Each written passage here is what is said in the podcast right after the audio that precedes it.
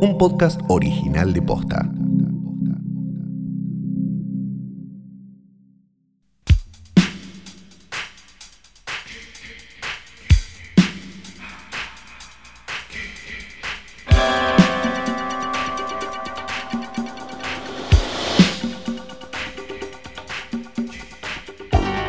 Buenas tardes, buenas noches o cuando sea que le hayan dado play a esto que no es una cosa más que un nuevo episodio del más grande, mejor, único y más pavoroso podcast del mundo del cine, del amor y de la alegría. Hoy tras noche, posta.com. Mi nombre es Santiago Calori.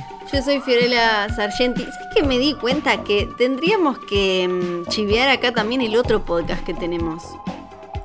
Sí, es verdad, hacemos un ¿Viste? podcast semanal también, ¿no? Que ya está terminando. Claro. Así que no sé ni para qué chivearlo, pero bueno. Pero porque ahora lo van a poder. Porque hay gente, eh, me han llegado mensajes de oyentes de hoy tras noche que dicen eh, que están esperando que termine la serie para escuchar, ver toda la serie junta y todo el podcast. Claro, porque como acá no hablamos de S-E-R-I-E-S, Claro. Lo que hicimos fue hacernos un podcast nuevo en el que hablamos de un eh, documental en episodios, vamos a decirlo, que se llama I'll Be Gone in the Dark, basado en el libro de Michelle McNamara, es sobre un asesino y violador serial de los años 70. Lo encuentran como el Yay. asesino sin rostro, sí, el asesino sin rostro, y son seis episodios, falta uno, pueden ver toda la serie Ah, ya y está, eh, se está. escuchan el podcast. Ahora sí, metí todo el chivo, todo impresionante. Me, me disfruto mucho de los comentarios sagaces de los que dicen, ah, ¿una serie? Como, sí, maestro. Para, ya que este, Pagame el alquiler. No quiero desviarme Eh. mucho hoy, pero ya que estamos hablando de comentarios sagaces, creo que le podemos mandar Sí. un saludo a Harry. Harry Salvarrey, porque No, no, yo no le mando un saludo ni loco. el otro día No. resulta que parece que trató de empezar a escuchar un podcast o algo y dijo que en el podcast, uh, 15 minutos de chiste interno, no sabe, no importa qué podcast era, ¿no? 15 minutos de chiste interno, no sé qué, no se presentaba, no se entendía de qué la iba, bla. Y abajo la gente opinaba, bla, eh, qué sé yo. Y me quedé pensando, claro. Estaba sí, hablando de nosotros. yo no sé si estaba hablando de nosotros, Estaba pero hablando de nosotros. claro, nosotros no aclaramos. Nos en tiró cada- shade. nosotros tiró no aclaramos shade. en cada capítulo, bueno, vamos a hablar de cine, vamos a hacer esto. Esto es un escándalo. Yo, yo, Sí, yo en este momento sí. me estoy poniendo mi tapado de bisón y estoy yendo a la tele. ¿Cuál- que- la, la- la gran pregunta igual es ¿qué, qué abogado mediático vas a elegir?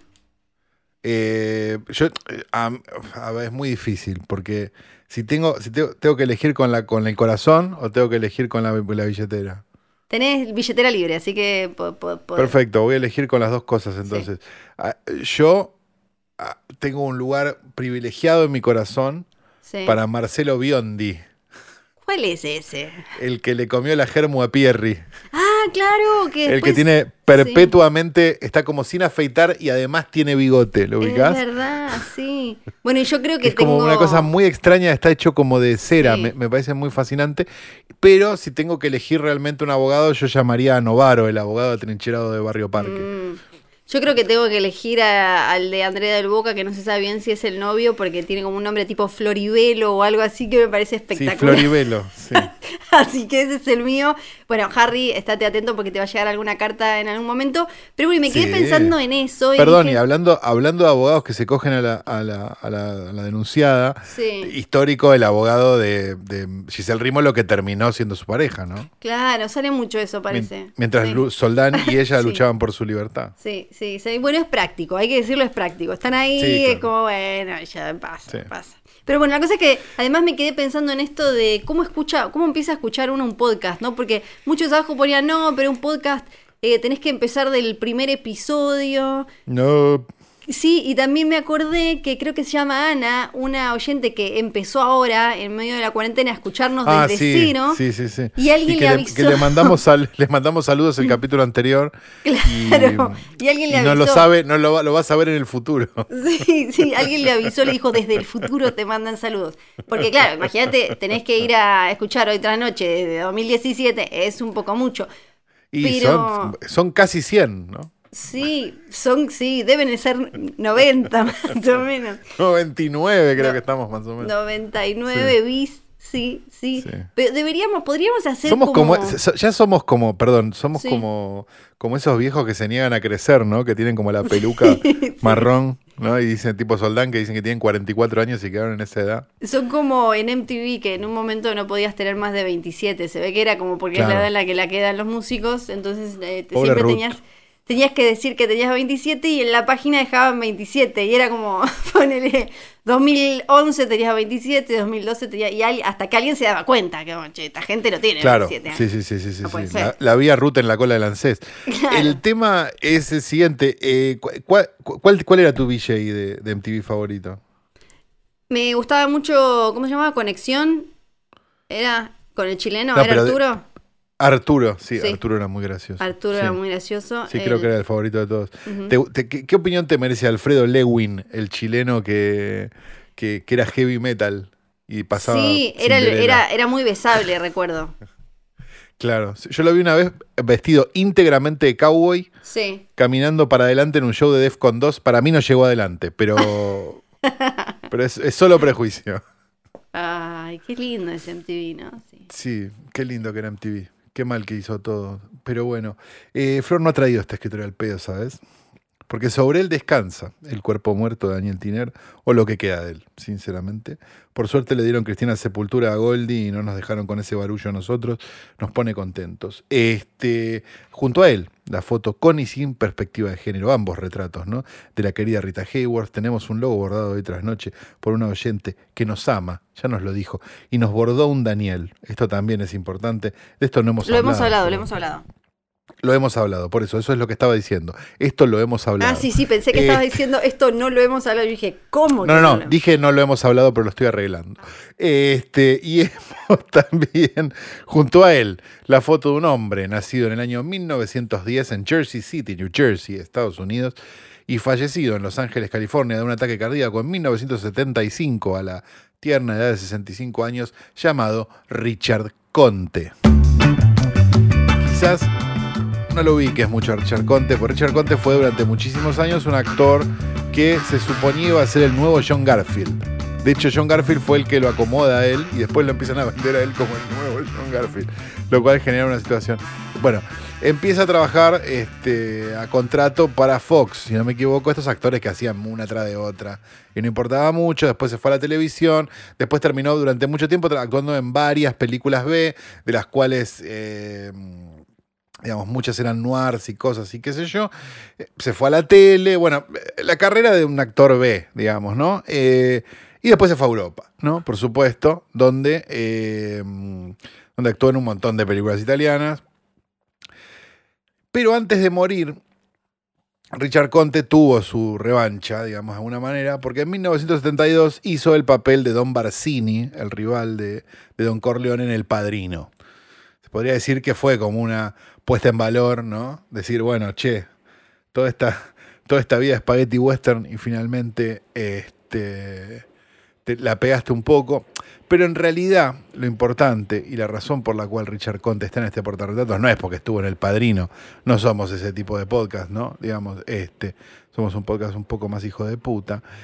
Es porque Richard Conte, a mediados de los 60, vino a la Argentina a filmar una película. Richard Conte, a mediados de los 60, vino a actuar en una película donde unas extrañas rayas de unos televisores en un pueblo del sur de Estados Unidos poseían a la gente para que hiciera lo que esas rayas quisieran. La película se llama Extraña Invasión de Emilio Vieira y ese pequeño pueblo del sur de los Estados Unidos fue ambientado en Ciudad Jardín, el Palomar. Y el querido Richard Conte vino acá a actuar y también está Mónica de Mónica y César y varios más en la película. La recomiendo mucho porque es muy feliz. Dicho todo esto, Richard Conte está hoy en nuestro portarretratos.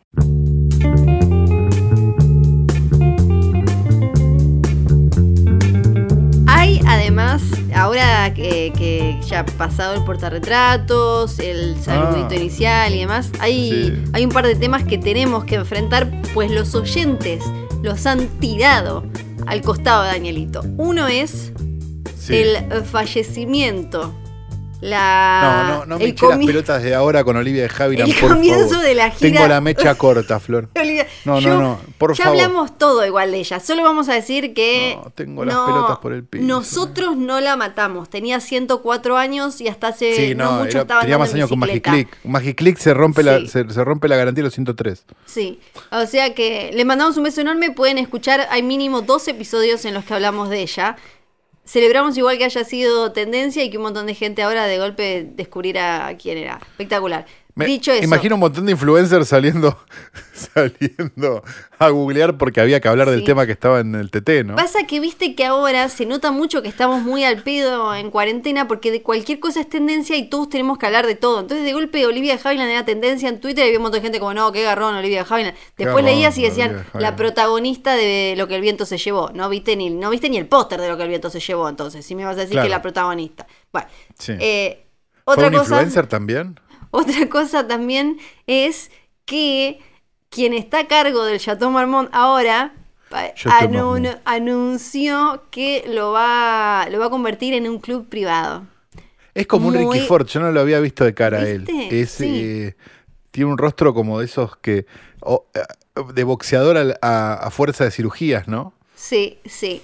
Y entonces muchos trasnochitas estaban como, che, Flor, Flor, Flor, mira, mira, estamos ahorrando, vamos a juntar plata entre varios, vamos eh, a sacar una membresía y nos vamos a ir turnando para ir. Y bueno, y el que, el que, el que puede le saca una fotito y nos cuente y demás. Ya está. Me parece bárbaro realmente.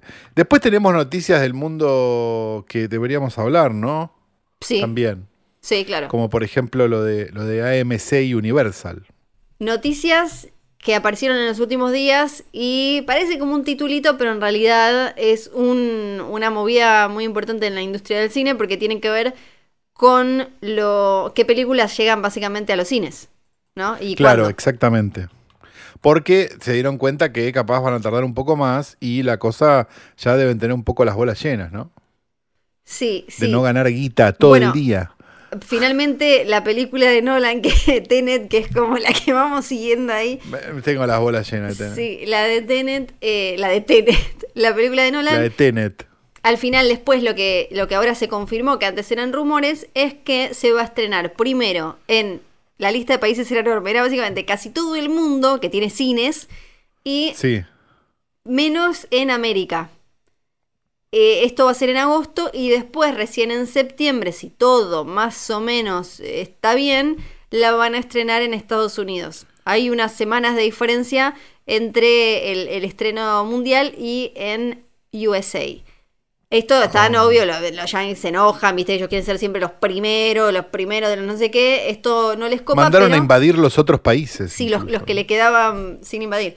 Y, pero, pero claro, el, el tema es que Hollywood sigue apilando películas de estas que les costaron toneladas de millones, se siguen apilando ahí, mientras en el resto del mundo, incluida China, no me acuerdo India, ahora voy a buscar, o sea, lu- lugares que tienen un montón de personas que pueden pagar el ticketcito, y no están sacando las películas porque en Estados Unidos siguen, haciendo COVID parties en la pileta y qué sé yo. Entonces los cines lo van a abrir el, el año de no sé cuándo. Claro. Bueno, pero, pero, pero también hay, hay como. Está esta, esta movida Sí. que es interesante, que es la noción de achicar mucho la ventana. Claro, que es lo que, Que la, no- lo- que la no- última noticia, sí. No parece ser una mala idea, no parece ser la solución completa para mí, pero bueno, ya, ya veremos. Tampoco le vamos a pedir que esta, a esta gente que, que- que tenga un pensamiento racional en algún momento de su vida.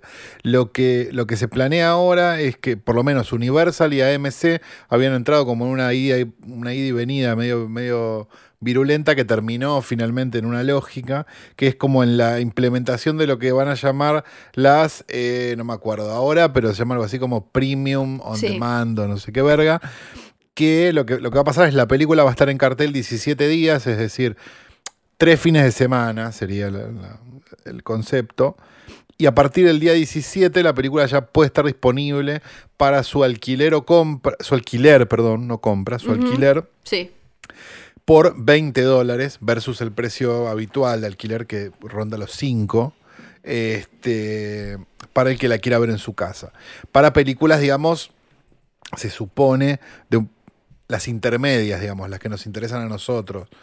Más que no creo que esté Avengers a las 17 días, pero no, sí claro. va a haber otra, eh, pero sí probablemente a los 17 días puede estar, qué sé yo, el hombre invisible, ¿no? Claro, O sea, porque así. el tema entre Universal y los cines fue por eso, porque sacaron eh, primero El Hombre Invisible, que había tenido un tiempito en cines, y eh, también una que hizo mucho ruido, que es Trolls 2, porque fue un super hit en alquiler con ese precio caro. Entonces los cines Ah, ¿no dijeron... era que la vio como el orto? Yo pensé que la vio como el orto. No, a Trolls 2 fue, fue hit total, porque imagínate además también todas las familias encerradas y de golpe hay una película nueva después de haber visto Frozen 3 mil trillones de veces, le saltaron, Claro. le saltaron como, dame, ¿cuánto hay que poner 20 dólares? Tomá los 20 dólares. Tomá los 20 dólares, ¿acaso mis 20? Tomá mis otros 20 dólares. Claro, esto... La quiero dos veces. Sí, como decías vos, no se puede aplicar a la, ni a la película de Nolan hecha en IMAX, que no sé qué, que todo 80 países y demás, se puede aplicar o a películas como las que nos gustan a nosotros o a estas infantiles eh, que, que, que, que sí, si bien son una inversión grande, les sirve porque, porque la gente está muy necesitada y además hay que ver cuándo se van a empezar a animar eh, también padres y madres a mandar niñes al cine, ¿no? Hay que ver cuándo, claro, hay que ver cuándo sucede eso. Pero antes creo El- que la... el tema- Sí. Eh, el tema, co- como dice la privada, me sirve, ¿no? Sería el concepto. No, igual, igual hay algo, hay como una, un costado medio falaz en todo Sí. esto, ¿no? Que es que, ¿qué pres- ¿de qué presupuesto estamos hablando? Porque no están hablando de las películas grandes, ni están hablando, supongo, de las películas que ya se estrenaban limitadas y a VOD al mismo tiempo. Están hablando de un pasillo en el medio que ellos mismos han exterminado. Entonces, ¿cuáles son concretamente esas películas? Eso es, digamos, donde yo me quiero sentar a esperar también, porque digo, hasta ahora decís, eh, mirá, van a poner, y lo tendrían que haber hecho hace cinco años, negro, pero bueno, qué sé yo, creyeron que no, y bueno, ahora los agarró la pandemia, buenísimo. Ahora, ¿cuáles son concretamente? Hacemos un cronograma de cuáles salen a los 17 días, porque no estoy entendiendo, porque te dicen, tal, no, esa es muy cara, y esta no, esta, muy, esta no, Sí. es muy barata. Entonces, ¿cuál es concretamente la película que van a lanzar así? Porque no lo dicen en ningún lado y sería interesante saber como para poder mensurar también qué películas son las que se van a poder ver de esa manera, que es básicamente en los torrents a los cinco minutos, ¿no? Hablando de eso, creo que hay un tema que se viene discutiendo también en las últimas semanas que creo que vos sos la voz más calificada para echar un poco de luz, que es el siguiente. Cuando salió esto Roca de que... Salvo y Leo Pecorar. Ese también, pero no. Cuando, Eso tenemos que hablar, Flor. Cuando, se- cuando empezó recién el rumor de que Tenet podía estrenarse primero en otros países y después en Estados Unidos, al toque un montón de gente decía, eh, yo me la voy a bajar a los dos Y días. después en Fortnite. Sí, me la voy a bajar a los dos días y demás. Y me parece piola que, ya que estamos, hablemos de la diferencia entre la calidad de que encontrás en, en la esquinita esa que nos gusta tanto, cuando una película sale por VOD para alquilar y ver en tu casa como quieras, la diferencia con cuando una película se estrena en un cine y la calidad en la que la encontrás en la esquina esa, ¿o no? Sí, lo que pasa es que vos tenés distintos mercados, o sea, la piratería se mueve de acuerdo a distintos mercados. De hecho, las primeras versiones en general que aparecían de películas pirateadas hasta hace un tiempo eran las que tenían subtítulos en coreano, Sí. porque los coreanos por alguna razón tienen un VOD distinto al resto del mundo. Entonces, películas que a lo mejor están en sala en Estados Unidos están en VOD en, en Corea y terminan siendo pirateadas. General, nunca le pegan bien a la captura y se ven como el orto, siempre se ven como, como todas medio, medio, medio mo- movidas, no sé por qué, este, la- las películas pirateadas de Corea. Pero mm, el tema me parece que, que pasa por otro lado. Me, me parece que, que, digamos, después, si nosotros nos, nos, a- nos atenemos a la, al, ¿cómo se llama? La piratería como la conocemos, que es la película grabada en una sala, la película grabada en una sala, pero con un trípode, viste que hay como distancias Sí, dentro sí. de eso. La película grabada en una sala con un trípode y el sonido para sordos, o sea, no sé qué, y después empiezan a aparecer ya este, opciones de, no sé, ripeada de DVD o ripeada de Blu-ray o bajada Pero de por VOD eso- y demás. No, no, que, que una película se estrene en cines en un país antes que en otro no significa que se vaya a conseguir en buena calidad. No es lo mismo que No, una película en VOD. no, claro. Porque por eso, cuando un, eh, un montón decían como, ah, si Tenet se estrena en Europa en agosto y acá no sabemos cuándo, eh, me la rebajo y qué sé yo, te, pero te la vas a bajar con un tipo tosiendo de fondo, otro que una campera que está tapando el coso, no es lo mismo que esto que decías vos recién, que si sale en VOD en Europa y acá no, ahí sí se va a poder conseguir con otra calidad. Claro, bueno, vos ahí estás sujeto a eso, digamos. Eh, pero, pero bueno, habría que ver qué es lo que pasa. Digo, yo no creo que. a- Al ritmo que estamos yendo, me da la sensación de que vamos a ver Tenet antes en un screener del Oscar que en el cine. Claro, sí, sí, eso es otra cosa. Yo lo que voy es que me parece importante Si- si- aclarar. Si lo, si lo puedo. Si puedo. O sea, si Tenet se estrena antes de diciembre, Sí. va- la vamos a ver en un screener del Oscar antes que en el cine. Para mí se va a estrenar, duda. para mí se va a estrenar en Europa en agosto, pero creo que hay mucha confusión con eso. Si vos, si vos querés ver, si se estrenan solo en cines y vos te ves esa copia, en realidad no tenías ganas de ver una película, tenías ganas de No, llegar claro. antes a algo, porque no va a estar Claro. buena como se vea. Que es, es diferente de esto que esta noticia de ahora, que es que si una película se estrenó en alguna se estrenó en una sala y 15 días después las tenés para alquilar, ahí sí ya llega de otra forma. Viendo las próximas películas de Universal, las que me imagino que podrán tener esa suerte son Candyman, cuando sea que se estrene la, la última de la purga, por ejemplo, no van a hacer eso, creo, con Rápidos y Furiosos o Jurassic No. World, por ejemplo. Eso lo van a dejar para la nueva Halloween, que igual ya, ya le pusieron para octubre del año que viene, así que no, pero para Candyman seguro y para la purga puede ser que también. Claro. Claro, pero, pero de vuelta, estamos frente a películas que al VOD llegaban bastante rápido de todas maneras. Sí. Acá era en general, era que eran, no- se, se manejaban con 90 días más Dos o menos. meses. Sí. Sí, dos, tres meses, o sea, más o menos son dos meses. Tres, se manejaron en una época tres, se manejaron seis en una época. Sí, sí, sí, sí. Ahora digo, el- y el año pasado, por ejemplo, con Netflix, todas las polémicas entre las cadenas y el irlandés o lo- los estrenos de Netflix, se hablaba de, creo que era, lo que le pedían era un mes o algo así. Por eso es que esto de los 17 días es algo que, que es bastante revolucionario y bueno, obviamente tiene que ver con todo esto. Claro, bueno, vamos a ver también qué es lo que pasa si, si esto, no sé, si mañana hay, hay- hay vacuna para el COVID, Sí. digamos, cómo, desaparece este todo esto. to- no, ¿qué hablamos de qué? No, no, no, no, no. Sí, a mí me da la sensación, por los números, por lo menos de Universal, ¿no? Por, por los números que fue manejando, me parece que descubrieron que podían hacer algo ahí con películas que quizás eh, no, no son las gigantes y demás, ¿no? Como The King of Staten Island, eh, que, que también la sacaron de esa manera. Me parece como que ahí les picó un bichito que no sé si van a ir para atrás. Que igual no... Claro, pero, Sí. pero hay algo que es ridículo, que es, a ver, si tuviste el, pro- el- el negocio del video durante años, Sí, sabés que hay un público que no va al cine. sí. Entonces, ¿en qué momento vos no le estás dando eso a alguien? Lo estás perdiendo. O sea, hay, hay, hay como una hay como una taradez que, o no sé si es que la gente de marketing ya no, no vio un video, digamos, o cuál es el problema, pero digo, vos, hay, hay un mercado que desapareció. Sí. Si vos ese mercado lo fomentás dándole, digamos, el mismo atractivo que tenía ese mercado en una época, que era, bueno, no, no la llegué a ver en el cine, pero me la veo ahora en video Sí. rápido. Yo creo que ahí tenés una super ganancia. Yo no sé si no tenés una ganancia más grande que en sala. Sí.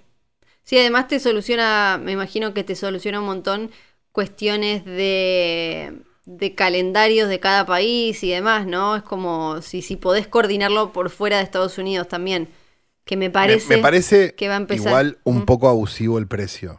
Sí, Digamos, sí, yo el me. precio acá no va podría. a ser 20 sí. dólares, que es el, digamos, que es el precio que sale comprarla en Blu-ray. No, no, no, acá no podría ser 20 dólares ni de Me parece ri- No, acá no, digo, Sí. pero acá no va a estar ese negocio. Yo O creo sea, acá que. no- para mí no. Yo creo para que mí, sí, primero, ¿eh? no tenemos AMC. Sí.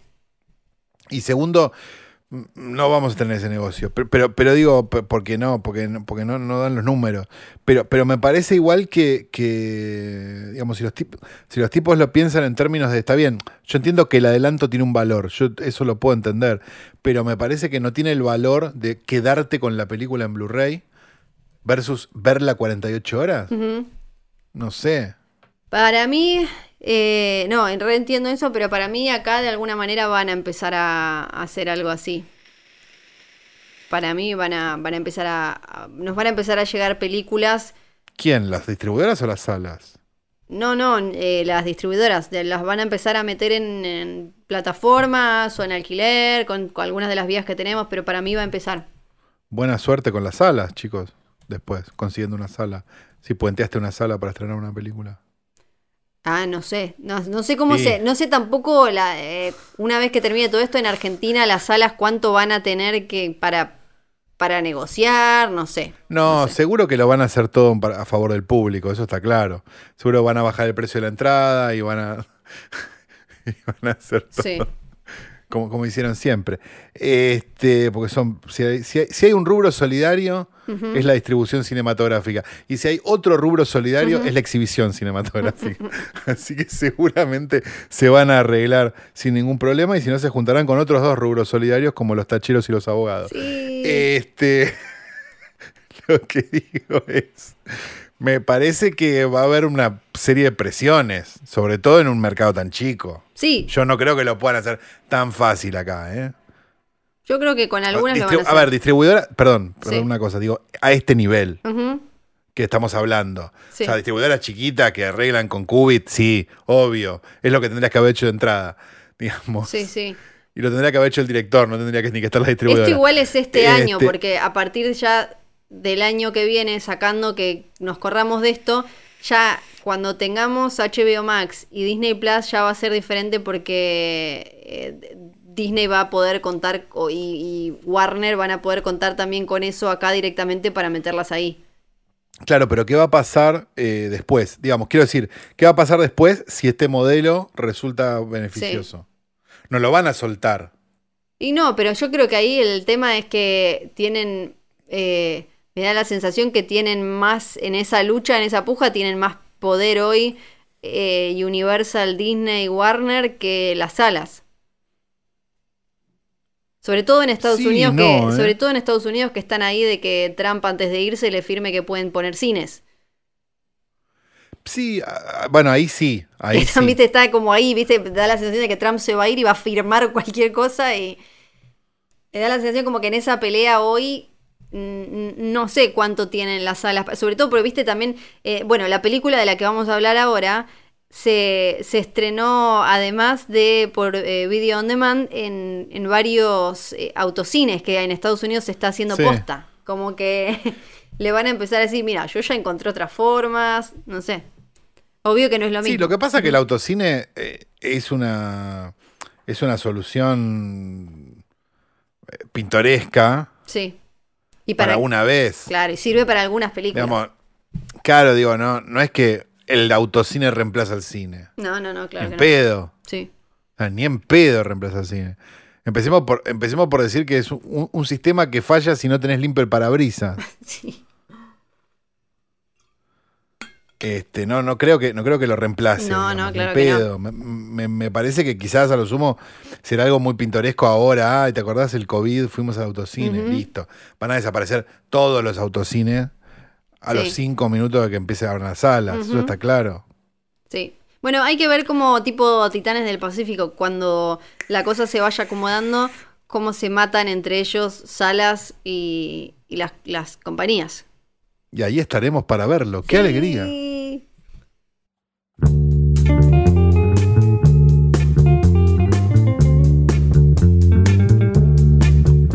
Tenemos una película para hablar, ¿no? Mira, estamos como, son más como 100 minutos de capítulo y además tenemos una película para hablar, los carpinchos de flor, Sí, todo. todo. Viejo, esto es tremendo. Así que eh, démosle para adelante con esta, la película de esta semana, que se trata de una película de, de origen norteamericano. Me siento Luis Pedrotoni. Sí, sí, muy dirigida por Dave Franco. Hay más Franco que Pauls, ¿no? Y en realidad son dos y uno que no lo vimos hacer nada. Este es Dave Franco, el, el hermanito de, de James Franco, que lo vimos eh, junto a él en The Disaster Artist. Y acá está dirigiendo, él no actúa, pero está dirigiendo a... Hay que... Terapia, terapia. Está dirigiendo a su mujer, Alison Brie, que en la película hace de pareja de Dan Stevens. Y la película, en parte, se trata de un hermano garca que se coge a la novia del otro. Raro, Sí. raro. Hay como, hay, hay temas para, para charlar. La película se llama The Rental, no sé si lo dijimos todavía. No, es, The es Rental. de Ujú. este año Sí. y está dirigida, decíamos, por Dave Franco y está escrita, coescrita también por Joe Swanberg, Sí. que es un poco de estos que salieron del Mumblecore y después se pusieron a hacer cosas un poco más interesantes. Este, tiene varias referencias a este cine que, que- que nos gusta acá en Hoy Tras Noche, porque el protagonista también es Dan Stevens, Sí. que es el protagonista de The Guest Sí. de Adam Wingard, digamos, hay como todo, son todo, es como, esto es como un club, viejo. Sí. Acá están todos Eh, dando vueltas, están los duplas también ahí dando vueltas, aparece Kike, aparece Nancy, aparecen todos. Sí, en un momento antes de saber que. Hacía mucho que no hacía el chiste de los Sí, duplas. que Swanberg estaba metido. En un momento digo, che, esto es Drinking Buddies, pero con Slasher. Eh, y sí, Drinking Buddies se llama. Sí, es Drinking Buddies la que se parece. Porque Sí, después Drinking Buddies, Happy sí. Christmas se parece un poquito.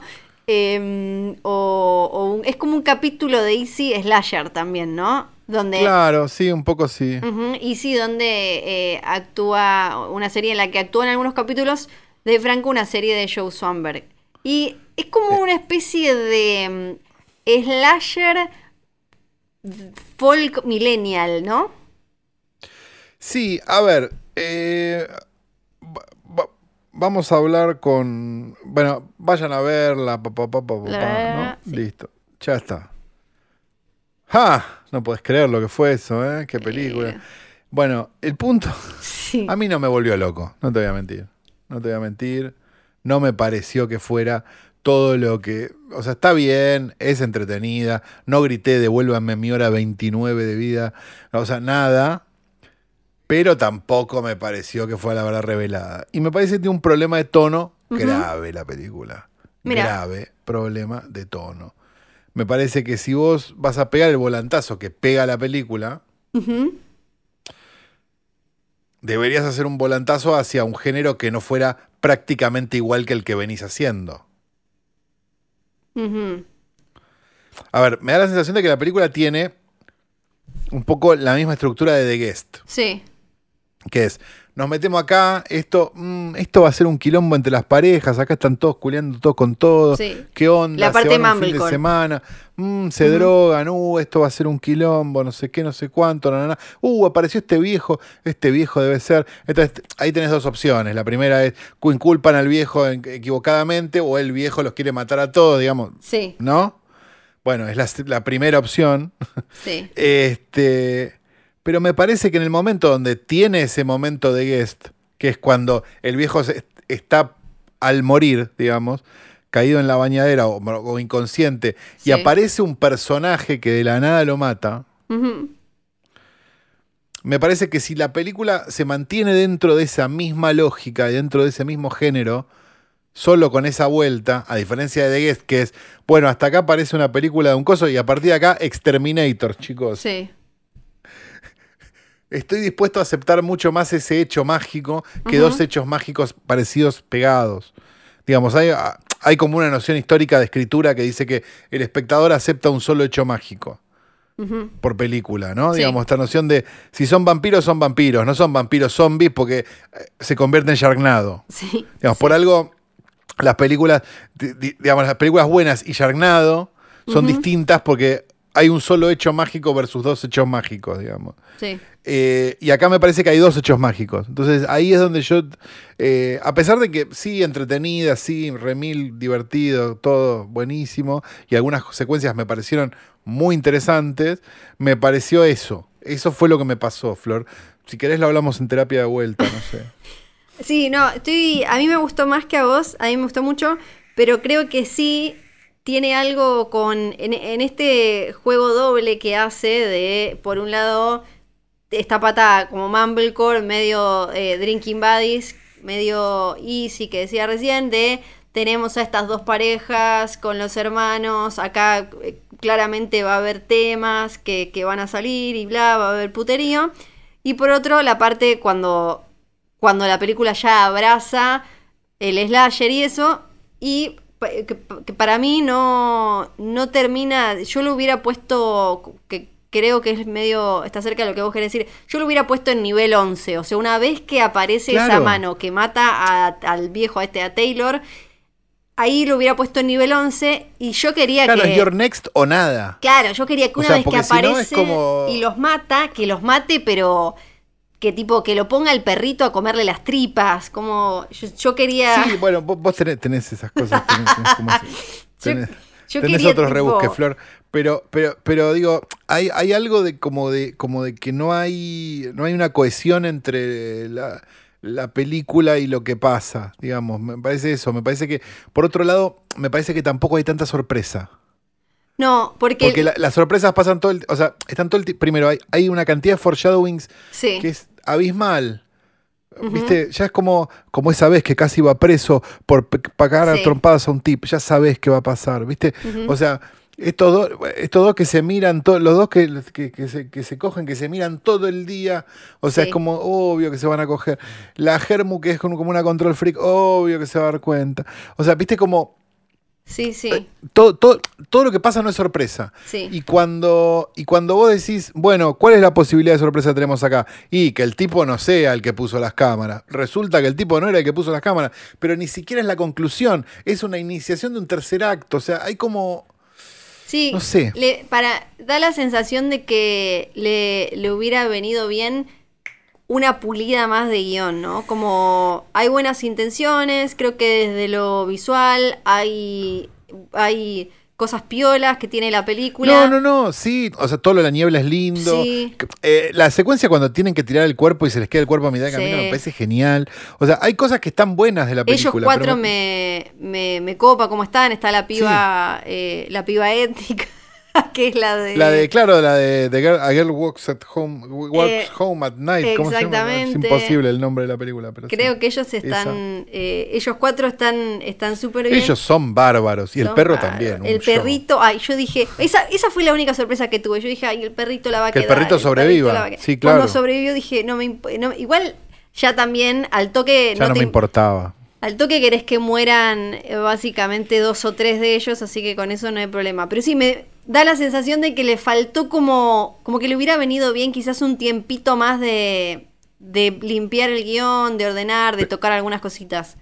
Pero a la vez hay algo interesante y extraño a la vez, que es esta noción de el epílogo que tiene la película. Sí, Que es, que es como, ah, tiene un modus operandi. ca- casi te diría, ticiando una serie de películas. lo dijo, lo dijo Dave Franco.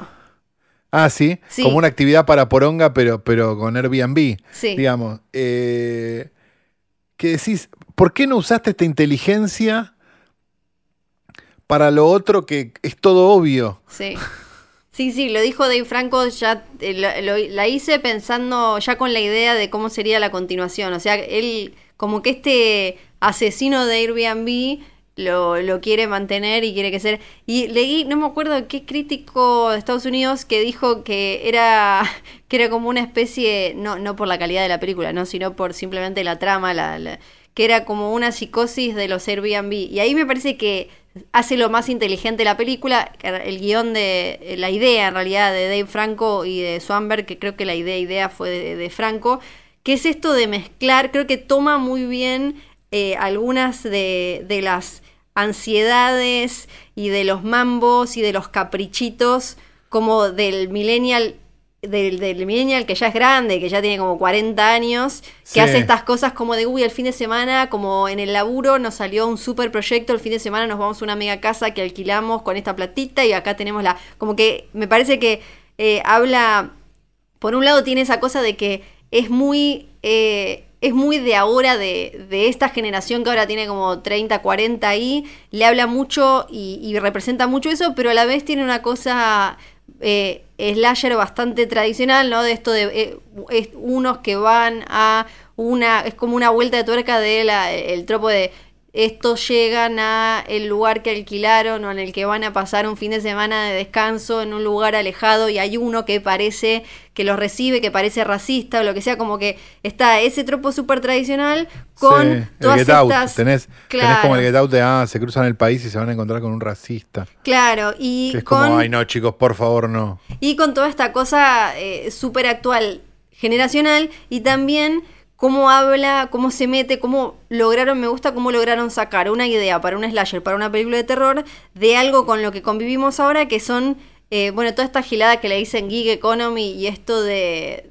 todas estas aplicaciones, estas empresas que por un lado nos solucionan un montón la vida, pero a la vez eh, dependen mucho de la confianza, desde un Globo, un Uber, un Cabify, mm, eh, un Airbnb, eso dependen mucho de la confianza que vos tenés en esa empresa y en esa persona, ya sea porque vas a la casa, porque le mandaste, le diste una mochila para que la lleve a otro o lo que sea, en una sociedad y en un mundo en el que cada vez confiamos menos y están todos estos servicios que por comodidad nos piden que, que, que, nos liberemos y que confiemos y nosotros lo hacemos, ¿no? Porque ese miedito, la mierdita esa del Airbnb es como cualquiera que alquiló una cosa de esa, decís como, che, acá que habrá, ¿no? Como es una, hasta una Sí, joda. como- yo, yo en general tiendo, me parece que hay como un gran ego en, en el que desconfía de, del Airbnb, perdón, ¿eh? Digo, me, me parece como, yo en general pienso, ¿quién me va a querer ver en bolas, no?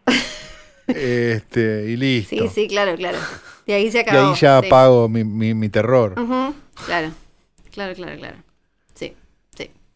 Bueno, Bueno, con esta lección es que terminamos de decirles que de rental, Sí. para mí, más o menos, para Flor, un poco más, yay. Sí. pero tampoco la vamos a poner en un top ten de nada, ¿no? Eh, me re gustó, ¿eh? Me gustó. Oh, la concha. la. Ajá.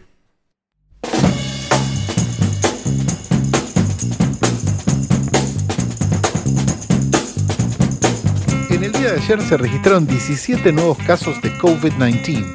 Todos corresponden a Río Grande. Pacientes con el virus activo en total. Al momento Río Grande tiene 183 casos y la ciudad de Ushuaia 61 casos activos. Tierra del Fuego. Se registraron 17 nuevos casos y hay 123 sospechosos. ¿Y quién le va a echar la culpa ahora a los del pesquero? Fiorella Sargenti. Bueno, es que hay gente que se está portando muy mal, vuelven. de Ah, esos- ahora de repente los del pesquero Sí, capaz sí. se, la- se habían agarrado el bicho ahí, mami. No, ahí no se lo agarraron. Ahí no se lo agarraron. ¿eh? Ah, no. Se lo agarraron todos menos lo del pesquero. No, bueno, no importa igual, no importa. ¿Cómo puede ser? Eh, cosas, no sé, bueno, no ¿Cómo sé. puede ser? No lo sé, ¿sabes? No tengo respuestas. Sí tengo Pero una tengo historia. razón. Tengo una muy buena ignorar, especulación. Te voy a ignorar. Tengo una muy buena historia. Ya habíamos empezado con las sagas familiares, ¿no? Sí, sí, habíamos empezado con la, con la, favor, la- la Olivia saga familiar. Que como le, habíamos, cómo le habías puesto era los Val, ¿no? Se llamaba o algo Sí, así. los Val, los Pando, no Val. sé, familias lindas. Sí, sí, sí, familias muy adorables. Vamos a hablar de un matrimonio que generó revuelo hasta en la política en los Estados Unidos.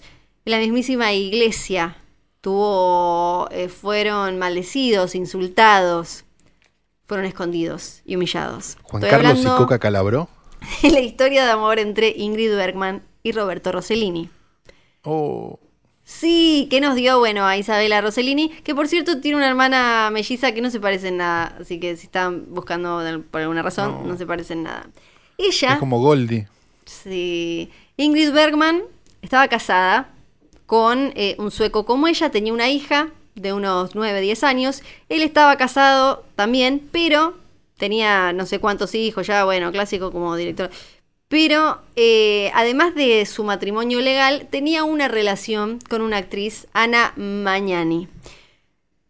Esta relación estaba, viste que en Europa además es distinto. En Europa Rossellini no era conocido en Hollywood, estaba como eh, allá en Europa y eh, ellos Claro. son como más libres, viste, pueden hacer más Sí, cosas y eso. demás. Andan todos con la pija en la mano. Hay que En, en Estados Unidos no. Ingrid Bergman además era sueca, pero en Hollywood la habían abrazado y ella supuestamente les dijo, no me acuerdo ahora a, quién era que le dijo, yo a mí no me vas a cambiar nada, yo voy a ser así. Entonces la, vendieron como una mujer, como una belleza fresca que llegaba desde los países nórdicos, una mujer que era inteligente, natural. Le dejaron hacer como un montón de cosas eh, así y la, la pegó y la amaban. Pasó a ser como la mujer perfecta allá eh, a soñar y demás.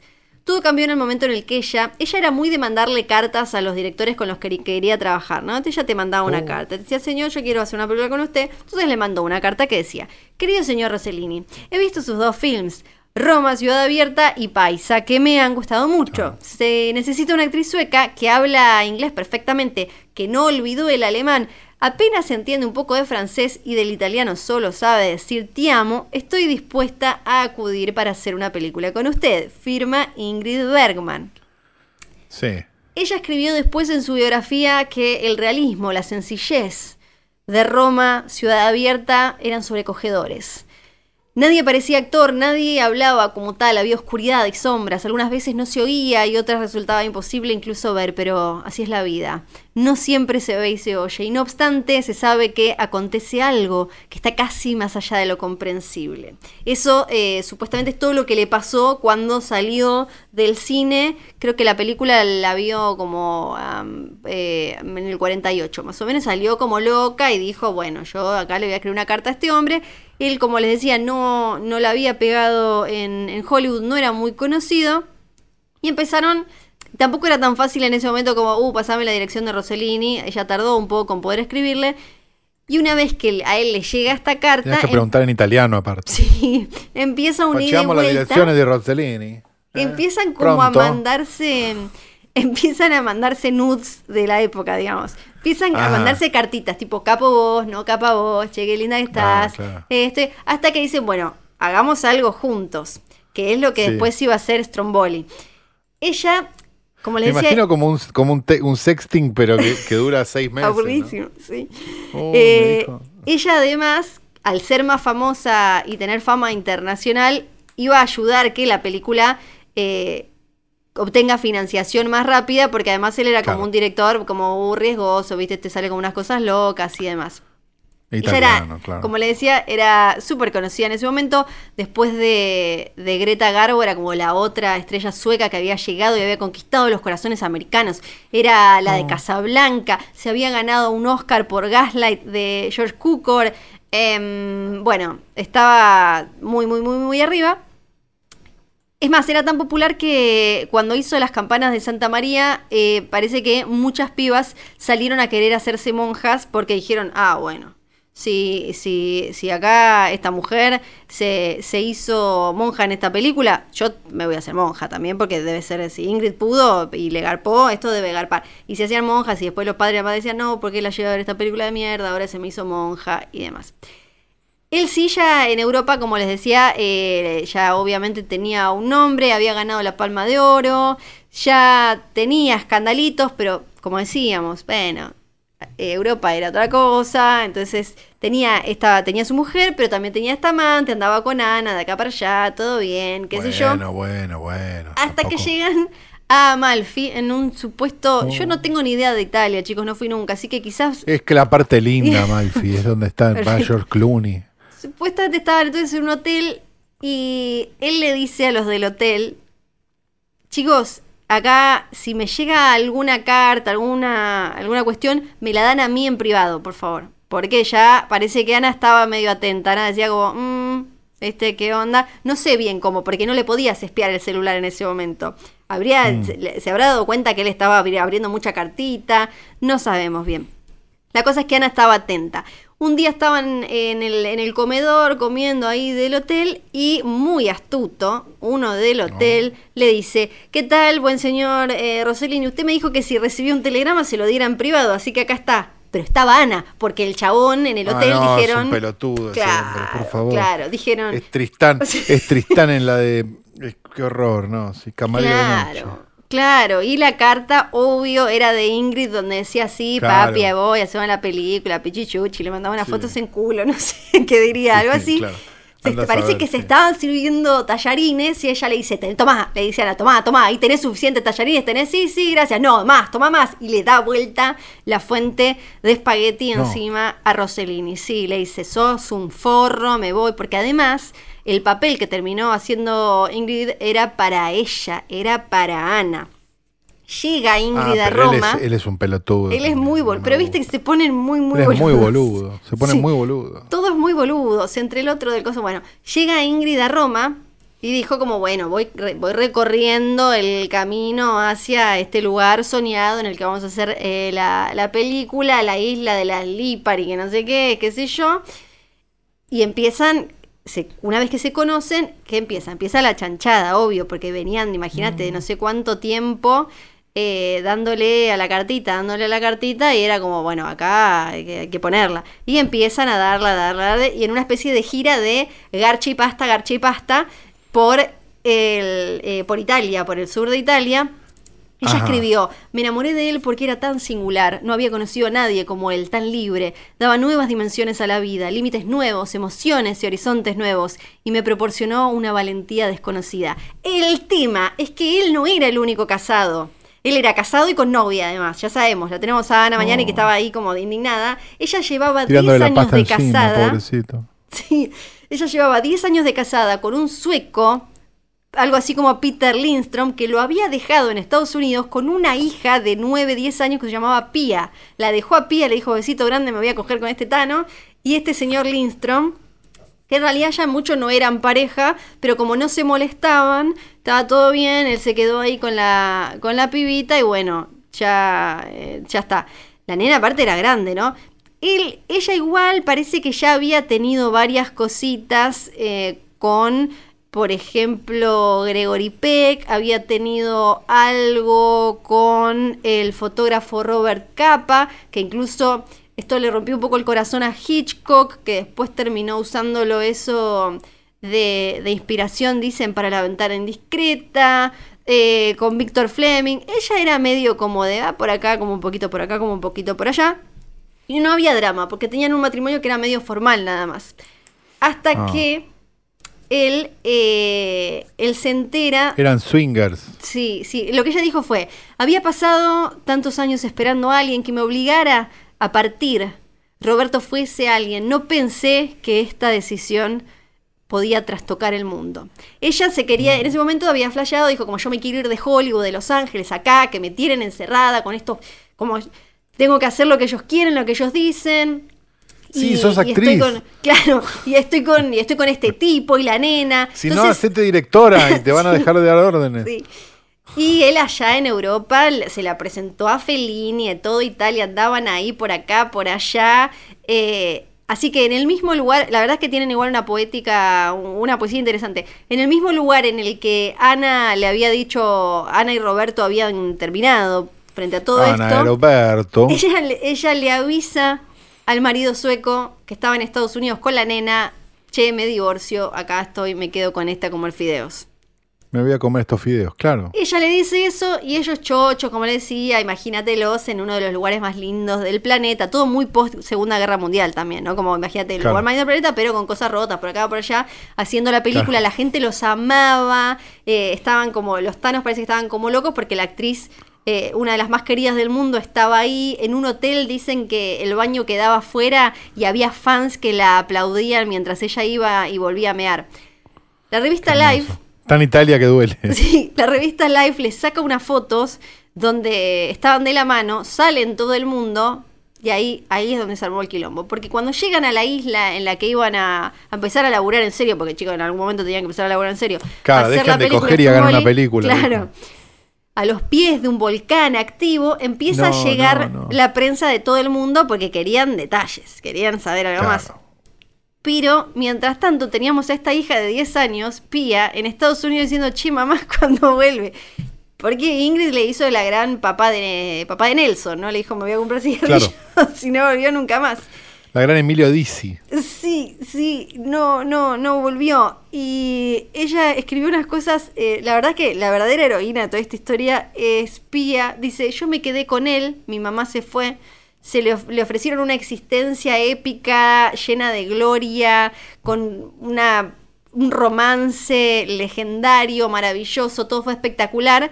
Pero dice, no lo, no lo que derivó de ello, porque eh, yo tengo una, una otra visión porque yo fui parte de lo abandonado. A mí me dejaron con lo que lo abandonó. Abandonó a mi papá y a mí con eso, ¿no? Como empezó ahí el tema de, del divorcio, muy escandaloso. E- ella, el, el padre no la dejaba a Pía ir a Europa y eh, Roberto Rossellini no, no quería que Ingrid fuera a Estados Unidos y pasaron años sin verse. Y obvio, como esta gente es muy desprolija, se embaraza, no va y se embaraza ahí nomás en el favor, rodaje. Un senador en Estados Unidos dijo que Ingrid Bergman era una poderosa influencia que trabajaba en favor del mal. Salió Hemingway a defenderla, que yo no sé igual cuánto Bueno, claro, que sí. sumaba que saliera Claro, ¿qué va, qué va a hacer Hemingway, no? Sí. Nace la No se, va a primera. no se va a poner la gorra justo Hemingway. Sí, sí. es sí, como sí. que de repente se puso la gorra Henry Miller, ¿no? Sí, Bueno, imposible, claro. Este, perdón, pero el- los caprichos de iban a ser un poco más largos, pero porque la historia me parece espectacular. Ah. Eh, na- cuando van a hacer la criatura, se estaba estrenando. Volcano, que era una película que era parecida. Para- parecida a Stromboli, pero hecha por esta Ana Magnani, Ana Magnani, que había hecho para competir con ellos, porque dirigida por un americano. Ah, vos la pusiste a ella en mi papel, yo tengo una película parecida. Pero dicen, cuenta la leyenda, que la prensa que estaba ahí en la sala para cubrir este, este lanzamiento, esta, esta premiere, se fue cuando se enteraron que a Ingrid Bergman la habían internado para tener a su primera criatura nació Robertino, el, el primer hijo de, de la pareja. Fue un escándalo, eh, un, fotógrafos que agarraron a su mujer y las hicieron pasar por parturientas para poder entrar, otro que se metió gateando por una cañería, sobornaron, sobornaron monjas, eh, trucaron fotos, de todo para tener imágenes de este bebé que había nacido fuera de matrimonio. Ese bebé entonces, como ella todavía estaba casada, podía ser reclamado por el marido sueco, porque no estaban divorciados. Rossellini se vuelve loco y dice, ah, no, a mí no me van a sacar el pibe para colmo que es un varoncito, ¿viste? Como todo eso. Claro. Y lo registra a su nombre, Rossellini, y con una Registra madre... copyright Roberto Sí. Rossellini. Lo registra con una madre cuya identidad se iba a revelar. Sí. El tema se, eh, se terminó resolviendo en era una serie de Netflix, lo voy a anotar, pero la madre es, es spoiler. Sí, sí, sí, en la segunda temporada. Se resuelve en México el divorcio. salen guías de influencers para explicarte quién es la madre. Sí. Se casan ellos también vía México, pero a través, por, por poderes. Un productor amigo de la pareja y un abogado presentan los papeles. Ellos estaban en Roma, en una iglesia, parece pequeña, en la vía Apia, que no sé, debe ser un lugar muy Oh, lindo. Se sí. casan. Se establecen ahí y dicen como, bueno, nos quedamos acá en Italia. Ella aprende italiano porque a todo esto, para mí se, se hablaban garchando, porque ella, eh, porque hablaban un poco de inglés entre los dos, o sea, se comunicaban con un poco de inglés y con un poco de francés, hasta que ella ah, aprende a hablar italiano. Oh. Nacen un tiempo después las eh, mellizas Isabela e Isota, que eh, es eh, su, su hermana Bueno, que y no se querían que le vaya bien. No, ya la marcaron. Con Pero ese nombre ya no querían que le vaya bien. Seguía faltando Pía, que ya era adolescente y solo se hablaban por carta. Roberto, que no quería que fuera a Estados Unidos a visitar a la hija, porque no es que era Polanski, Ingrid Bergman, que no podía ir a, a- a Estados Unidos, no, no podía ir porque él no la dejaba el, el marido, que le decía, me voy a pegar un tiro, voy a chocar el auto contra un árbol, eh, no dejaba que ella trabajara con otros, y para colmo, a las, las películas que hicieron juntos le fue como el culo en cuanto a crítica, público, a todo. Eh, ella también obviamente contó situaciones después de, de violencia, porque ella decía como, bueno, es italiano, me empujó contra la pared, que casi me rompe, pero es incorregible. Vos viste estos tanos, cómo son. y Viste cómo son los tanos. Sí, y empieza igual a ponerse áspera la cosa porque el eh, Roberto Rossellini estaba también acostumbrado a cierta opulencia que no había ya. Entonces en el eh, aparece después en el 56 Jean Renoir que le ofrece un trabajo a eh, Ingrid Bergman para hacer Elena y los hombres y ella le dice como, bueno, yo esto te lo, esta lo hago, esta la hago porque si no, viste, la hago. Y después no va y hace una obra de teatro donde eh, había, ah, eh, había una, una trama que tenía que ver con la homosexualidad. Y él le dijo, ah, no, te va a ir pésimo, esto es un horror, la homosexualidad es un espanto, te van a tachar para siempre. Ella dice, la obra la voy a hacer igual. Cuando hace la obra, el público enloquecido la ama, la aplaude de pie y todo. Y ella dice que eh, se volteó para mirar a Roberto. Nuestros ojos se encontraron, nos observamos. Y dice, y ahí supe que nuestro matrimonio se había deshecho, aunque continuáramos viviendo juntos. No. Él dijo igual que se había separado porque él la, la hizo más clara. estaba garchoteando a otra. Más o menos, pero no, él dice. A la cual que- le ofreció el papel de, de Ingrid Bergman en- en la película siguiente. que a él le, que, que él no podía estar con una mina que era la que traía la plata a casa. Él dijo, yo esto no me lo Ah. banco, así que se fue a la India y ahí se Claro, empezó a muy una. Claro, se fue a la India y se empezó eh, a agachar. Pero antes para el divorcio le dijo, bueno, si nos divorciamos yo quiero que los chicos no se van nunca a Estados Unidos y vos no te volvés a casar. Ella le dijo, ¿Pero bueno, quién es Maradona? para, claro, Pinchila. ¿Qué sos, Maradona, Antonioni? Igual Eh, Antonioni no, eh, eh. Rossellini. Rossellini. Rossellini, perdón. ella ahí empezó a salir, él se va a la bueno. India, él va a la India y se pone a salir con una en la India, ella empieza a salir con un productor de teatro, pelean por la custodia de nuevo, se acusan de secuestrar a los pibes, qué sé yo, esto, ella cede la custodia, entonces los chicos quedan, los tres pibes quedan eh, entre París y Roma eh, dando vueltas por ahí. Isabela Rossellini después dijo que ella tuvo suerte de ver un poco más a la mamá porque ella desde los 5 años tenía escoliosis y la tuvieron que operar un montón, entonces hubo dos años que estuvo enferma y la madre le daba más bola, porque si no, la madre estaba eh, ganando Oscar de nuevo por Anastasia. Eh, ella después volvió a Estados Unidos, el Senado le terminó pidiendo disculpas y eh, la pobre Pía, que es la que más me interesa a mí de todo esto, terminó en un momento que muere la abuela de, de sus hermanos. Se ve que Rossellini no tenía con quién dejar a los pibes y la llama Pía, que ya tenía 20 y estaba divorciada. Y le dice, ¿no te querés venir vos acá eh, a, Roma, a París, a cuidar a los pibitos, a hacer la comida, los llevas a tenis, los llevas a no sé qué? Así que durante tres años ella fue como una especie de institutriz para, para sus hermanos. La- el cierre lindo de toda esta historia es que cuando murió después Ana Mañani, la, la, la novia original de Rossellini, antes de que apareciera Ingrid Bergman, ella se enferma en el 73, creo, y eh, Rossellini la, la, la acompaña, empiezan a verse de nuevo. Cuando ella muere, él deja que pongan sus restos en el, en el coso familiar, o sea que terminó enterrada. El coso familiar. Sí. No me sale cómo que se llama. El pan- pa- ¿Es panteón? ¿Panteón familiar se dice? Panteón, la- el nichito. El nichito El, el nicho ese, los metieron ahí. Sí, sí, sí. Oh. Dijo, eh, para cerrar, dijo Ingrid que murió tiempo después, creo que en el 80 y poco, ¿no? O algo así, porque él murió en el 77, o sea que básicamente él se quedó con Ana. Eh, ahí dijo, se ha escrito sobre mi vida con Roberto, que junto a él descubrí un mundo mucho mejor que el que conoce la mayoría de la gente. Es cierto, mi dicha a su lado fue tan intensa como los disgustos, pero las penas componen también nuestra existencia. Nadie mantiene una felicidad constante. El individuo en estado constante de felicidad debe ser muy aburrido. Y bueno, mándenle un beso también a Isabela Rossellini, porque después, justo cuando su mamá la fue a quedar, parece que la madre había juntado muchas, muchos videos, pedacitos de películas y demás de toda su carrera. Y justo con quien estaba casada Isabela Rossellini, que también ya estaba siendo modelo, actriz y demás, con Scorsese. Así que Scorsese, que en realidad claramente se casó por, por bueno, no, era potrísima ella además y súper interesante. Pero bueno, Scorsese la ayudó a recuperar un montón de esos videos. Y estos fueron los caprichos de Flor más largos en la historia, pero valían la pena. Ay, por favor, devuélvanme esta- la vida que me sacaron. Y ahora, con el mismo hedor que sale del nicho de los Rossellini, presentamos las puertas abiertas del videoclub del tío Calufe. Yeah, y hola, bienvenidos a mi videoclub. Mira, la verdad que estoy mirando acá el coso que estamos grabando y va a una hora cinco, así que corta la bocha. Año 1981, Lones Kazdan, que venía de escribir, el, ¿cómo se llama? La de los Jedi, dirige una primera o segunda película, no me acuerdo nunca, que se llama Body Hit, Cuerpos Sí. Ardientes, 1981.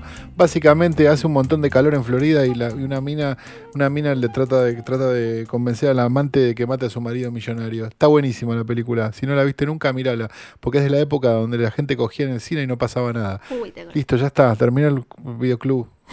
Eh, Pero es una, es una locura. Bueno, está Y sí, si te vas a exceder, si te vas a exceder, Sí. tengo que hacer algo yo. Sí, es verdad, es verdad. Bueno, entonces ahora les queda saludar nomás, ¿o no? Sí, lo voy a hacer también monocorde porque estoy muy cansado. Eh, esto fue Hoy Tras Noche, el podcast más feliz y campeón de todos. Este, mi nombre es Santiago Calori estuvo también Fiorella Sargenti. Lo editó Nacho, Nacho Rossellini, que también es hijo de, de- de Roberto Rossellini y de, y de Roberto Ugarteche también. Sí. Entonces, pero él usa Ugarteche. Ajá. Este, Roberto Ugarteche. eh, editó este programa. Eh, también lo grabamos en el estudio etéreo de posta.fm, posta.com, que se llama Bebé Samsung Nice. Tenemos que decir John Nico y tenemos que decir que el posta offline no está más. ¿Cómo no está mal? ¿No iba a ser virtual como, No está como más. el Tomorrowland? Iba a ser un Zoom, iba a ser un Zoom, Sí. pero no va que entró alguien Sí. y en una de las cámaras se puso a hacer helicóptero con la pija. Ah, era eso. Era eso. Ok. Bueno. Está bien. Bueno, qué sé yo entonces, ¿no? Eh, no tengo más para decir. Ya estamos. Estoy muy triste. Sí. Gracias por escuchar esto. Un beso para, para todos. Nos encontramos la semana que viene, tal vez.